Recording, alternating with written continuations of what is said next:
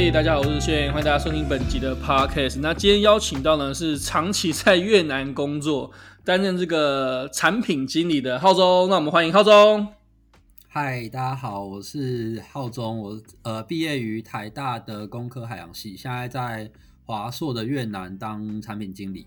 等下后面会聊到比较多这个这个产品经理啊，或者工作相关的部分。那我们前面还是先来个闲聊一下，你大学是加什么社团呢？啊？呃，我大学跟森哥一样是台大热舞社，然后我也是跳，看又是热舞社，又是跳 locking。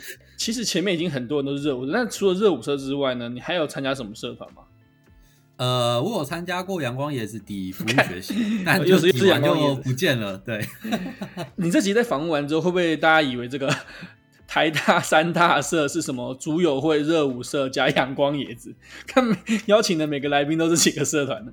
但其实这这几个社团的确规模蛮大的，这倒是真的吧？以台大的社团规模来说，好像是真的蛮大的。热舞社一届一百个人呢？没有，我记得新生的时候是两百多个人吧？没有，新生四百个，因为我是活动长嘛。新生新生我们那届收四百到五百个，然后会留留干的，因为留干是要跳大一大一的那支舞嘛。一支舞大概二十到二十五个，所以留干大概八十到一百个，哦、所以新生会有四百到五百，然后最后留干的那一届应该八十到一百个。因为你是跳 locking 的嘛，啊，你是跟我们跟我同一届。那其实我们那个时候 locking 就是我们有三个教学，这个拉珍啊，我啊，立阳。你觉得我们三个人怎样？我觉得你们三个代表其实三个不同的面向。拉珍感觉一直都是讲的那么专业的靠北，没有真的、啊，真的就是拉拉珍一直以来都是一个比较严肃的，就是把大家往前拉的。然后森哥，你就是负责就是活络大家气氛的嘛，搞笑担当。干我二十七年来认识最幽默的人就是你了。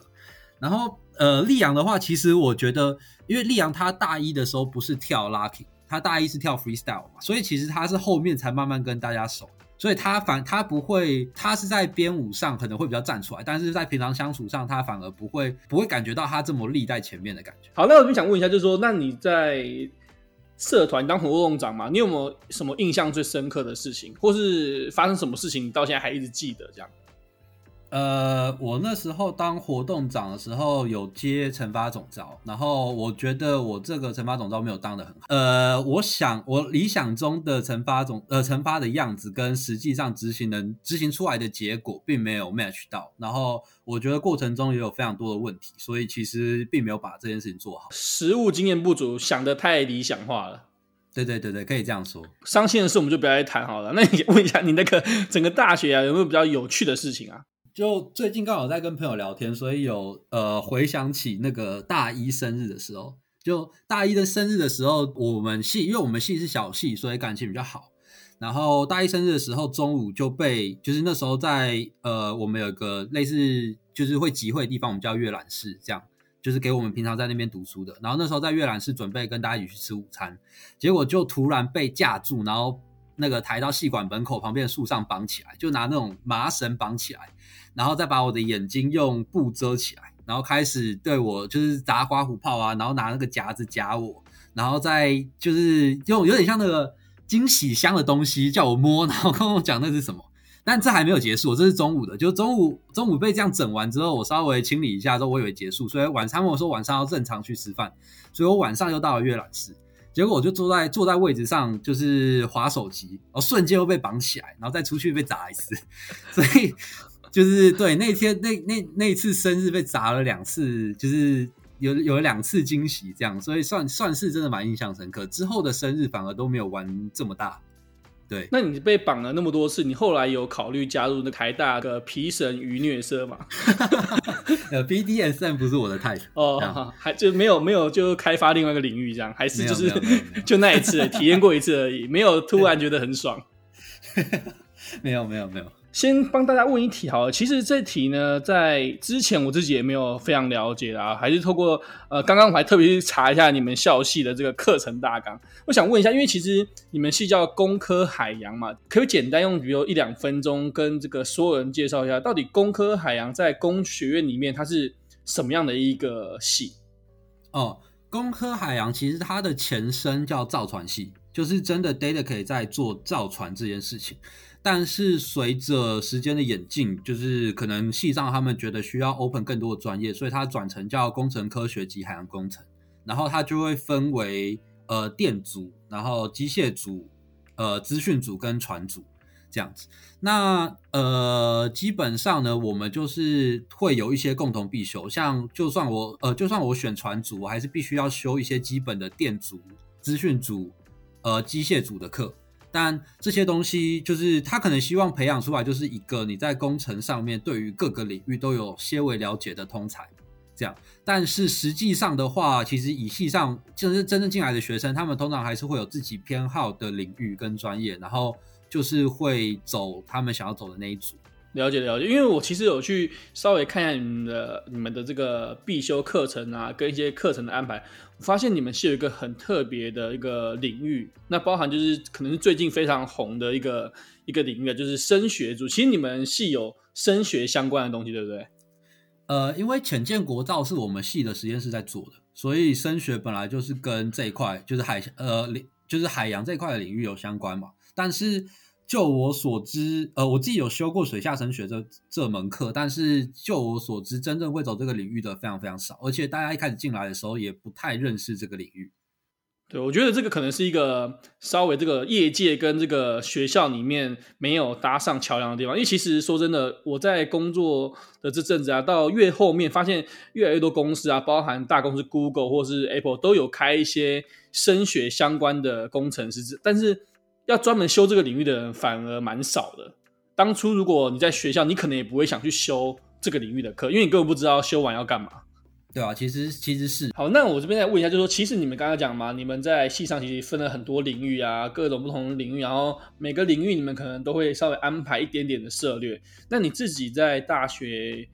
这三四年里面最有兴趣的科目是什么？诶，其实不是在系上的。我有一门我在台大修过的课，是我觉得我这四年来学到最多跟最有价值的课，它叫心灵洞察与健康。你有听过？哦，没有听过。我我还以为你要讲什么森林什么多样性概念。没有没有没有，那个对，那个好像很可惜，一直都没有去到。没有啦。就大三、大四才有机会去嘛，但我大三、大四不方便去，所以对，没有机会修到心灵洞察与健康。我觉得真的很值得，如果你还在校的话，非常非常值得去修。它的大概的课程内容有点像是心理学类似的，它是主要是把你现在的这个人的个性跟行为模式去跟你过去发生的经验连接起来。这样，那我觉得它除了呃帮助你认识你现在自己是什么样的人之外，其实。毕竟你在学心理学，在接接下来，如果在像我在职场上，我其实觉得这个部分有帮我去理解其他人的行为，这样，所以它我觉得它是一门非常非常有价值的课，不只是在认识自己这件事情上面，还有在未来工作上面，我觉得它都有它一定的价值。所以你在这个工科海洋的本科系里面是完全没有一个觉得有兴趣、有趣的课，但反正最有兴趣的反而是在这个外面的选修是心理系相关的课。这样，台大这四年呢、啊，你觉得在学习方面除外，什么东西你觉得最有价值或最有趣？人脉吧，朋友就是，诶，我高中跟大学这两个阶段都花了非常非常非常多的时间玩社团，所以。我在建中的时候，并没有真的去认识班上的同学太多，因为我太多时间不在。我一个礼拜，我高一个礼拜只去一天学校，所以，那你你那你先跟大家讲一下，你高中是什么社团啊？哦，高中建中慈幼。建中慈幼，我印象没错，应该都没有真的很慈幼吧？他到底在干嘛？就跟康普社有点类似啦，但就是比较坏的康普社。所以你们叫建中慈幼，就仁慈的慈，这个小朋友的那个幼。但是你们都是做比较坏的事情，对，可以这样理解。坏坏的慈幼社，可以、了解了解。好，那我们回到台大，好，就是每次这个 podcast 啊都会必问的一题啦，就是说你大学的心动时刻，我们这个直击这个重点的题目，你大学的心动时刻，跟大家分享一下。嗯，有一个是我在图书馆看到，然后我就是瞬间当下觉得。有觉得他很正，就是我应该说，呃，台大很多正妹，就是但是你这样看过去，你不一定会就是瞬间有那种就是心被重击的感觉。但是我在大二在，被重击的感觉，对对对，我大二在图书馆遇过一个，就是让我觉得他很正。OK，那他就是在那边念书嘛，然后你就突然一眼看到他就是突然被电到这样？类似，对。那你做了什么举动吗？没有。看我我熟啦，我 不太，我就跟哎、欸，我真的我真的不像你们那么会，就我对我在这种事情上面很被动。这个其实有点弱哎、欸，如果跟前几比起来，那你第二个嘞？第二个是呃，第二个是我大学大三大四的女朋友，就那个时候是我大二升大三的时候要去那个 UC Berkeley 的 Summer Session。然后那时候就认识一群台湾人嘛，然后发现诶，就是认识就在在认识一些台湾人也要去这个 session 的，然后那个时候就发现她也在里面。但是这个女生是我其实高中就知道她是谁，她高中也知道我是谁，这样，但我们没有真的认识，然后到去那边才认识。然后那个时候就是对，因为我们其实没有花很长的时间就在一起，所以其实是有，的确是有一开始就有喜欢上这样。所以，其实你你有特别做什么举动吗？还是说，呃，两个台湾人一起到了国外去，就是很想在一起，这样 就觉得很冷，感觉这个很寂寞，没有同同伴的陪伴，就是在一起看看好。没有啦，我们是一群台湾人啦。其实我们玩在一起有七八个台湾人，但呃，应该是这样说，就是我并不呃，我自己习惯，我好像一直都没有很激烈的追求过女生，就。我一直以来，从以前到现在都是那种呃慢慢走在一起，就是互对方互相都有吸引力之后，自然而然在一起，而不会说我做一些特别追求的主动举动。这好像跟我印象都不一样，因为我记得那个时候大家不都叫你这个捞钟吗？就，我觉得很很会捞这样。不是，这是你你现在这样可能应该是有点保留，有点太客气了，就为了自己形象，然后有点保留一点感觉。没有啊，真的就是，其实如果如果真的要回顾的话，唯一有追过的是高中的那个，就是高中那个初恋，算是有追过，就是真的真正的去追，其他的还好。那我先想到，那你是不是很很会跟女生聊天？因为我没记错的话，那个时候会会这样叫你，大家会这样叫你，是因为每次我们听到了什么，哎，女生跟我说，啊，她最近讲，就说，呃，我早就知道了，你，你都会比别人，你都会比我们这一般外外围的这个直男先知道女生的一些心事。那为什么会有这个状况？有吗？等一下，我有有有我，我想一下，你很常这样，就是常常比如说，好，我比如我跟拉正在讲个事情，讲说，哎，这个谁谁谁跟我讲这样，然后你就会站在说，哦，这个我早就知道，但我不知道为什么你会早就知道，因为你先，因为你都偷偷跟他们聊天啊。可能我成长过程中一直都在，就是会跟异性互动的呃环境下吧。可以告诉我是什么成长过程吗？那么那么那么厉害？国小国中很正常吧？国小国中会跟异性互动很正常吧？然后，那你那你这样就只是一个大家 正常的成长过程而已啊。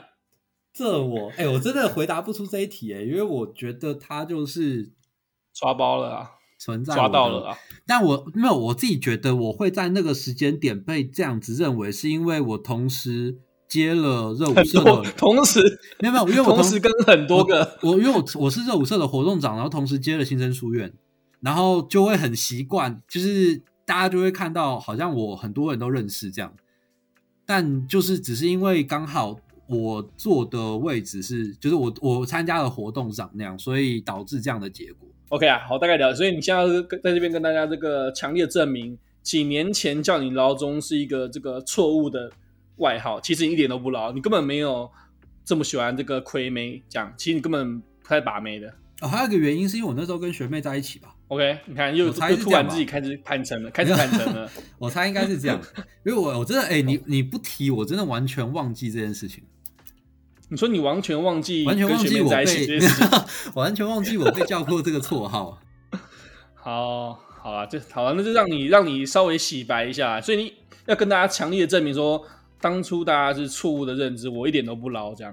那我觉得我还好。呃，你说你都不太会做激烈追求，然后都是喜欢那种自然的相处在一起。那你是会去告白的吗？还是说你都是不告白，就是直接就是先这个牵起来？哎、欸，我真的没有，好像没有告白。好像是牵起来这种，哦，现在就直接肢体跟下去，先摸了，摸完之后 再看女生要不要要不要在一起。对，但是要敢摸，你要敢牵下去，你不要用摸这个字，用牵的好不好？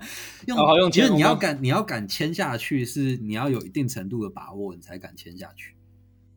了解，就是说你觉得有信心之后，这个信心十足就开始牵下去，然后就要么就在一起，要么就分手那种感觉。对啊，我是。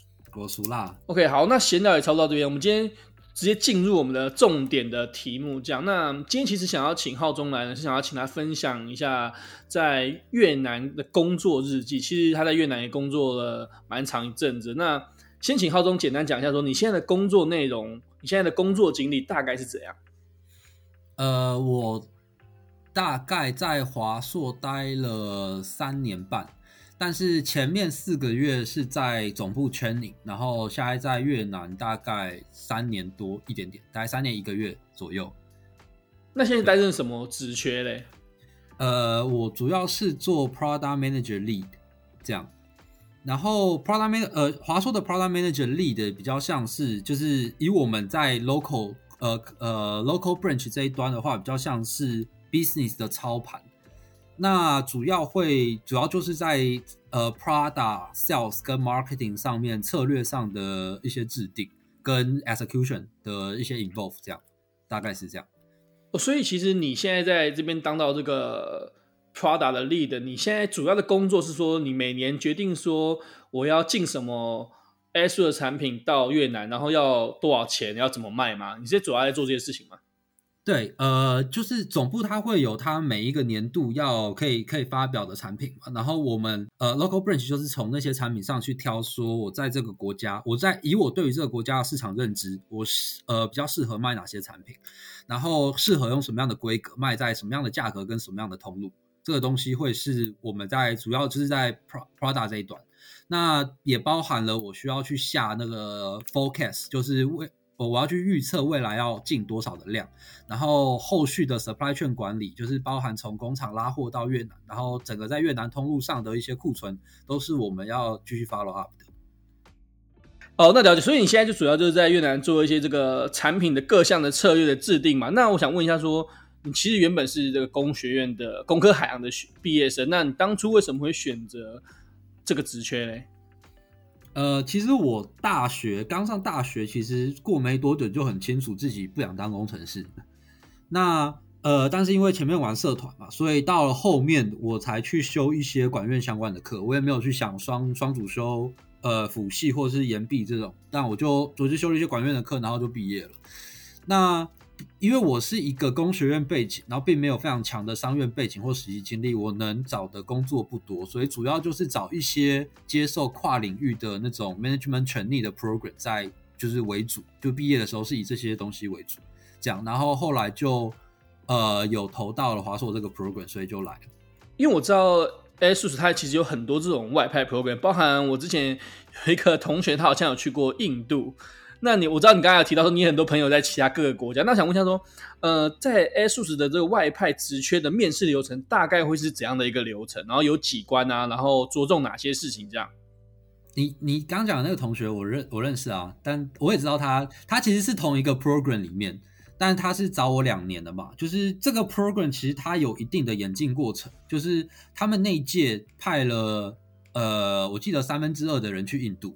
而且不是在不是在孟买这种大城市，是在各个不同的 branch，所以过得很辛苦，然后离职率很高，所以他们那届的牺牲换来了，就是后面的比较，就是这个 program 慢慢的演进，就是我们就开始会呃会就用用呃公司上就用不同的角度去呃去去用我们这样的人才，这样。那面试的流程大概是呃怎样？比如说第一关会做什么事情，然后中间可能会有哪样的形式面试，然后。到什么时候会决定你这个候选人是符合这个职缺的？他的面试流程其实非常快，就是你的履历筛完之后，呃，他就会有那个会有一天你要去华硕，然后那一天会面，就是面完全部，基本上那一天会面完全部，包含呃逻辑跟英文的考试。那英文的考试，如果你有一些相关证明的话，可能可以跳过。然后逻辑基本上就是考一些图像逻辑，这样。那呃，考试之后会进面试阶段。面试的话有点像跑官的形式，就是会有大主管坐坐在不同的房间，然后你就会就叫到你的时候，你就进那个房间，然后就结束再出来，再等下一个房间之类的。那呃，基本上你会跟 HR 面试到，然后你会跟各个区域的几乎最高阶或次那个次高阶的主管面试。对，就是例如说我那时候面的就是亚太的总经理，这样。就我就会面到亚太总经理跟那欧洲区在台那个总部的 head，你说 ASUS 他们其实对呃没有那么完整商学院背景的人，还是愿意来去 interview 啊，去了解说是不是我们这个 program。那他们在这个各个总经理面试你的时候，大概都问哪些问题，或是他们用哪些的面试方式来确认说你是适合这个职缺的？我觉得他们并没有特别的用什么样的方式或问问题，因为我这样的 program 应该说，其实大家的认知普遍上就是呃。商学院的某部分的强项，其实在我觉得跟 personality 有关系，所以我觉得他们在面试过程比较像是在刷你的 personality，他他判断你这样的个性适不适合做这样的位置。那你觉得怎样的个性是你觉得很适合外派来当产品经理？呃，我觉得逻第一个逻辑能力要非常强。因为你看，我在大学并没有接触过商学相关的课程，但是我现在在实际上在在市场操盘，我必须要做很多策略上的决定。那这些策略上的决定，我必须要从各个方面收集到的资讯下去做判断。所以你必须要有非常强的逻辑能力，去把资讯整合之后去做一个决策上的判断。这样，所以如果你逻辑不够强的话，第一个是你老板会 challenge 你，为什么你做这样的决定？第二个是你很可能做错决定，因为你会忽略掉某一些原因。或是你的思考并没有呃，并不够完整，这样，所以我觉得最重要的是逻辑。那再来的话，你必须要有非常强烈的呃企图心，就是你不能把工作就是当成工作，因为毕竟他们要派你去前线去，就是就像我刚才讲的，我们的角色有点像是在呃操盘操盘那个国家的 business，等于是非常重要的一个职位，所以他不可能派一个就是。对于工作上并没有那么强烈企图心的人去做这样的事情。讲到这点，就让我想到这个之前在我们台商的一个工作经验啊。那我想问一下，就是说你们这样外派去那边，它的整个 loading 会很重吗？或者说它的工时是不是很长？这个东西我必须说要看，它有各种，它有它有很多面向，就是你要先看国家，然后你也要看呃你的老板是什么样的老板。那以我个人而言的话，其实我觉得我的 work work life 还算 balance，其实还蛮 OK 的。那一部分也是因为我现在升比较类似管理职，所以我少了比较多 execution 层面的东西。那再来是呃，这跟那个国家的习性有关系，就是呃，东南亚蛮多国家是不喜欢加班的，就是你的你的办公室的员工到一定的时间就会离开。所以其实你留下，有时候你留下来，除非你是自己 execution 上面的事情要做，要不然你你留下来，你也没有班可以加，因为大家都走了。那当然，这也可能是我我们这间公司在其呃某些 branch 上面的特例，也可能不适用于所有人上面，但是这是我看到的部分。OK，所以基本上在越南这个外派部分，越南组还是 OK 的啦。你的意思是这样？对对对对对对，其他部分我不太确定，但是。越南还还不错，哦。那我想问一下，你们在呃整个 program 过去啊，像以现在越南为例，一起跟你到那边的呃新鲜人有多少人？就是多少人跟在同一个 program，在同一个时期一起过去，然后包含你现在那边是有多少团队的人在那边，就是台湾过去的。呃，其实我们同一届的人应该这样说，就是。那我们那个 program 叫 GTP，叫 Global Talent Program。GTP 一届大概会招十五个左右，就是这个位置，然后会分到不同区。那我们同区的同期的人有八个人，但是我们并不会在同一个国家。大部分我们同期在 training 完之后，老板会 assign 国家，大部分都是去不一样的国家。像我同期的有去印度，有去新加坡、呃柬埔寨、泰国、纽西兰，这些就是大家会散在各个不同的国家。讲那呃，以 local 来讲的话，我这个 program 的会有一个，就是他他其实会有呃其他的就是不同届的人，例如说像现在在越南就有一个找我三年进公司的，就是就是他可能他找他找我三年进这个 program 的，他现在也在越南这样子。对，那我们大部分亚太区的 PM 都是这个 program 出来的。很多的职缺需要进去才知道到底在干嘛。那你可不可以简单跟大家说一下说，你身为这个在越南区的这个产品经理，那你每天的工作流程大概是怎样？你可能一通常一进办公室要做哪些事情？然后，或是你每个季度通常会是怎样的一个工作流程？呃，我现在的状况，因为其实我今年我刚接 P N 力的，到现在我刚好接 PM Lead 过两三个月。我就顺便接了 marketing manager，所以我现在是两个位置，我同时也兼 mark 那个 marketing manager，所以我的时间会有呃包含在 PM 上的，我会有定时间会跟我们的。呃，PM 去问一些相关的事情，就是其其实我并没有开定时的会议，但是所有的喵路婆都在里面所以如果我有问题或是总部有什么问题找的话我就会去跟 pn 做沟通。那反而是 marketing 那一端我其实比较会有 routine 就是因为我现在做 marketing manager 所以一整个 quarter 开始之前我要去思考整个 marketing 的策略 marketing communication 的策略跟我在我在这个 quarter 的 marketing item 我要做哪些事情然后我的 budget 要怎么样分配这个东西反而比较 routine 那 P N 那段事情，我现在比较多是 review 上的成分，就是呃他们会我的我下面的 P N 他们会每个礼拜会做他们 supply chain 的报告，然后我会去看，然后会去 review 一下，就就是会加会会加入那个我们的 sales meeting 去看一下 channel 端真实的卖的情况。然后如果有一些，然后一个每个 quarter 他们会有那个 quarter 要卖的产品的 Prada 的组合，还有整个呃 income statement，就是 profit and loss 的整个公司的 profit and loss 的状况。然后那个东西我会一个 quarter 看一次。讲讲起来其实没有很 routine，其实我工作不太 routine。华硕的工作的一个文化或者环境，它比较在你们这个职位比较像是单打独斗居多，比较不需要很大的。团队一起讨论一些事，因为你刚刚听到你好像像你每个季度要决定事情的时候，主要还是在你这边下一个最后的决定，不会说需要非常多的人一起对这个决定进行讨论。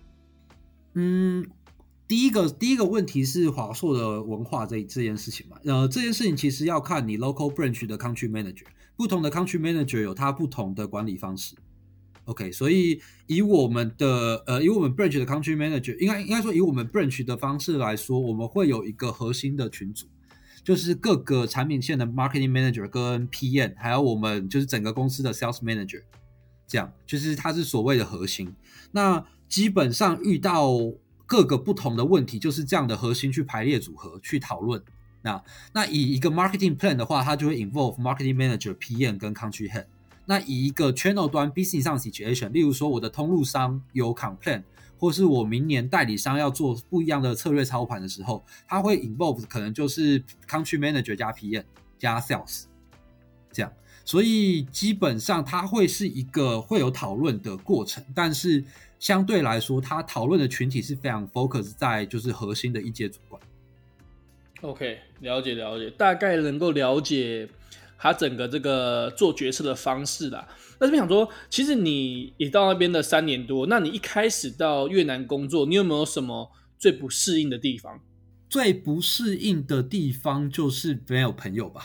第一个就是没有朋友，就是对啊，因为我在在呃台湾还就是呃还是有一些朋友会可以定时出去，或是可以呃约个吃饭啊放松什么。但是刚到越南的时候，其实真的没有什么朋友。对，这是第一个问题。第二个，刚到越南的困扰是喝酒这件事情，因为越南的喝酒文化是非常非常非常重的，尤其是像 IT 这样的比较传统的产业，它的我们的通路的就是包含经销商跟代理商，他们非常喜欢喝酒这件事情。那我的酒量又不太好，对，我大学毕业才开始接触酒精，所以我能喝的酒不太多，所以就会有蛮大的困扰，就是每次有。应酬啊之类的都是几乎就是被带回去的，对。OK，你说是被这个正常的带回去，还是不正常的带回去？就是同事 同事会同事带回去。OK OK，好，好，了解了解。所以你们一开始说你们其实在那边就是通路商啊，或者供应商，基本上就是比如说办完一个活动就要庆功宴一下那种感觉，跟大学一样。类似，甚至不用办活动，他们就会找你出来喝。那他们，你刚刚说他们越南的人其实比较。没那么喜欢加班，那他们大概几点会下班？然后下班他们休闲活动是什么？通他们的下班时间通常应该就是说，看你几点上班就几点下班了。工作大概就是八到九个小时。但越南他们礼拜六早上要上班，就是蛮多公司礼拜六早上要上班，大大部分的外商不用，我们公司也不用这样。但周休一日一日半而已。对，以大部分的 local 公司或者是说工厂端的工作的话，就是基本上。他们都要上六天班，对。那我们呃，以我的认知，蛮多越南的员工，他们应该说越南人，他们在呃下班之后很喜欢去，就是呃约在那种公园啊，或是那种呃咖啡厅，就坐着聊天，这样就是他们的日常，或者是打一些手游。在我印象中，我了解到好像越南确实也蛮喜欢喝咖啡，他们蛮有自己特色的咖啡，对不对？我记得是白咖啡什么，对不对？哦，对他们那个叫。呃，卡啡蛇达那个东西就是，你刚刚那个是越南文吗？哦，对，因为因为你待久了就会讲一点嘛，它就是有点加炼乳，黑咖啡加炼乳，就是一般是加一、哦、一般是加奶茶嘛，呃，一般一般是加牛奶嘛，但它是加炼乳，所以就会非常非常的甜，这样，这是它的越式咖啡。问一下，说你在越南那么久，你最喜欢吃什么东西啊？越其实我觉得大家对越南的印象有点太差，有点跟我刚去之前一样。就是我落地之前，我觉得越我我印象中越南是一个蛮落后的国家，但其实越南并没有输台湾很多，甚至我觉得再等十年、十十年、十五年，要超过台湾机会是有的。所以因为你现在是在都市吧？还是说你现在是在？对对对，以都市而言啦。那我想要讲的点，其实是我想要吃什么。我想我在台湾吃的东西，在越南几乎都吃得到。我在越南吃过，我现在目前人生吃过最好吃的 tacos，就是我曾我去过西班牙，我也去过美国，但是我最好吃的 tacos 目前是在越南吃到的。然后呃，越南因为有被法国殖民过，所以它的法国料理也非常强。我我说他们有越南面包嘛，那种时常在我们台湾夜市会有卖。那个东西我反而不吃，但我讲的法国料理是排餐的那种法国料理。对，所以你说去越南然后吃法国料理，这感觉听起来很不越式哎。其实我去越南吃法国料理，我去越南吃最多的是日本料理。我一个一个礼拜我大概五十趴以上，五十趴以上都是日本料理。所以说越南最好吃的是日式料理，这样超靠腰的。就我没有很喜欢越越南菜啦，就是基本上除了粉就河粉之外的东西，我没有非常喜欢。哦，所以你在越南在地料理，你反而不喜欢。可我觉得越南应该也常常看到一些美食节目，越南也蛮多特色美食，不是常常也被推荐吗？但如果你真的敢吃越式口味，我不太相信有几个台湾人真的敢吃真正的越式口味，因为你在台湾吃到的都是台式台式越南菜。他们真正在吃越南菜会加一个东西叫做鱼露，那个东西腥味非常非常，就是腥味非常非常重，是那个重到就是我只要同一桌的人有放一盘在那边，我的食欲就会大减那种。所以我不太相信台湾人可以吃真正夺越式的东西。哎，对，我突然想到一个，因为我之前在五股工作，那边就是也是很多这个外籍的外籍的呃移工这样，他们也在那边工作，然后有些会在那边开一些小吃店嘛。那我记得好像有个粤式美食很好吃，叫做那个粤式的虾饭，你知不知道？有可能我吃过，但我不知道你在说什么。我看就是我来有点像炒饭，然后上面很多虾子这样。哦，这个东西就是就是那个啊，正常的，我就会把它当正常的炒饭啊，只是它上面加了一个蒜香虾子而已，没有什么。可是这个台湾很少啊，台湾很少 这样弄啊。对啊，就是可以当做粤式炒饭的感觉。哦，这个还行，这个还不错，这个我可以吃。那那越南你，你平你下班的活动你是喝咖啡吗？还是说你会跟那个我们影片常常看到的去这个洗头？哦，我从完全没有洗过头，哎，我一次都没有去过。不要骗哦，这个讲究不太真实哦，这个骗，因为你就是去你那个洗头，没有什么好值得去的啊。可那个洗头看起来很舒服哎，还帮你按摩成那样，这感觉很爽啊。我听同事说，那个洗头你去洗，他就直接把你眼睛盖住了，所以你是要是没什么好，是没什么好参加的啦，就是正常的洗头。那你就要求说我不喜欢眼睛被盖住啊？没有啦，我对那个东西还好，我对洗头真的是就是不会有特别的兴趣。那那那你在那边到底这个三年，你总要有休闲活动吧？我看了非常多 Netflix。哦，没有啦，我呃，我刚去的时候。呃，就是比较就是在就是很其实蛮长时间待在家里看 Netflix，但后来跟同事比较熟，我就比较会跟同事出去，可能就会在某个同事家吃饭啊，或者是会一起去哪里之类的。然后或是其实我这一年多来比较规律运动，就是可能会去跑步或是那个健身房这样子。OK，了解，基本上就是还是一些可能台湾也能做的，没有什么特别的一些。越越越南在地的一些活动，对啊，因为很热，你不会想要坐在外面跟人跟他们在那边喝咖啡，其实蛮热的。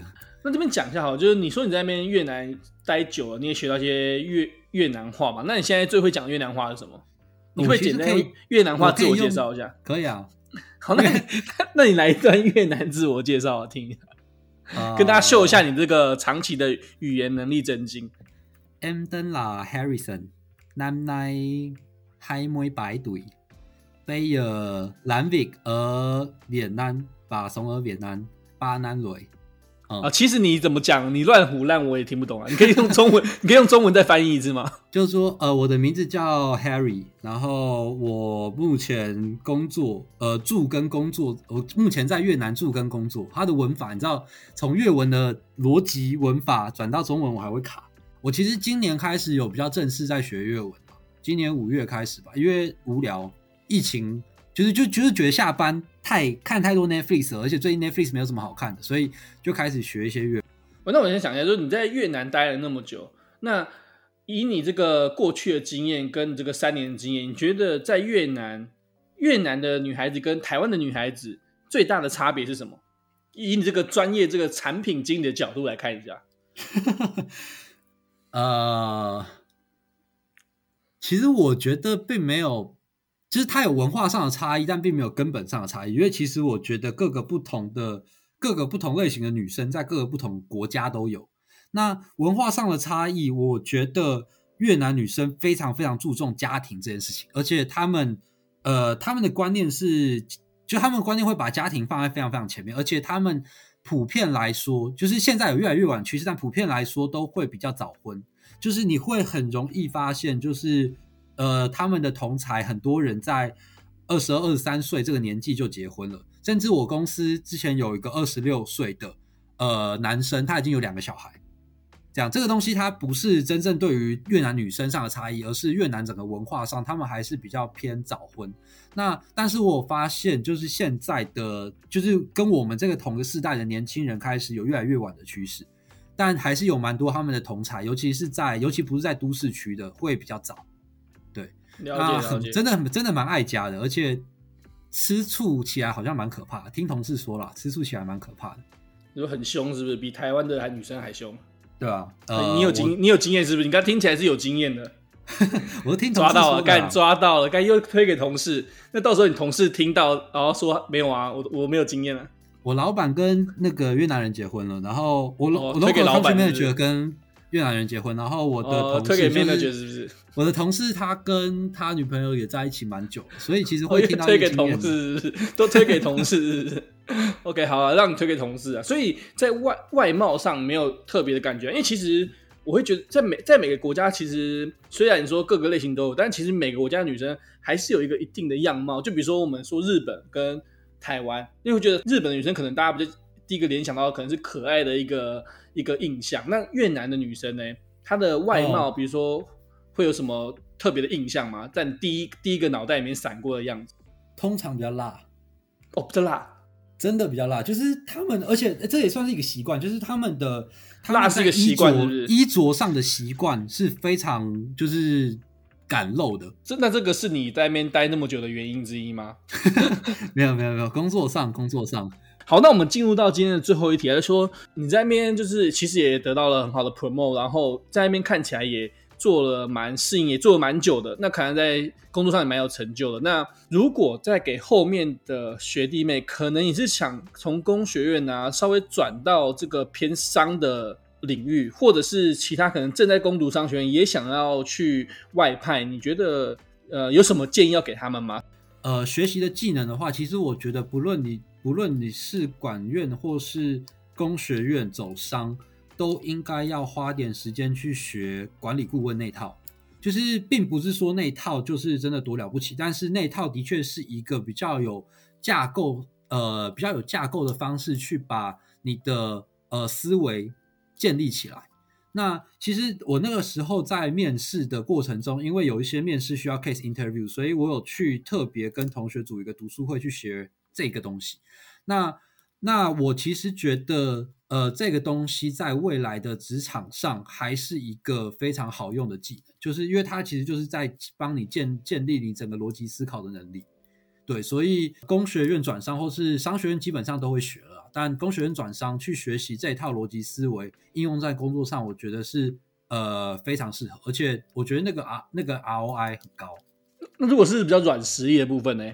软实力的话，我觉得学习多 present 吧，就是学习学习多表达自己，因为其实工学院蛮多的课程内容就是考试、做报告、做实验分析，但是你并没有很多站上台去发表你意见的呃机会。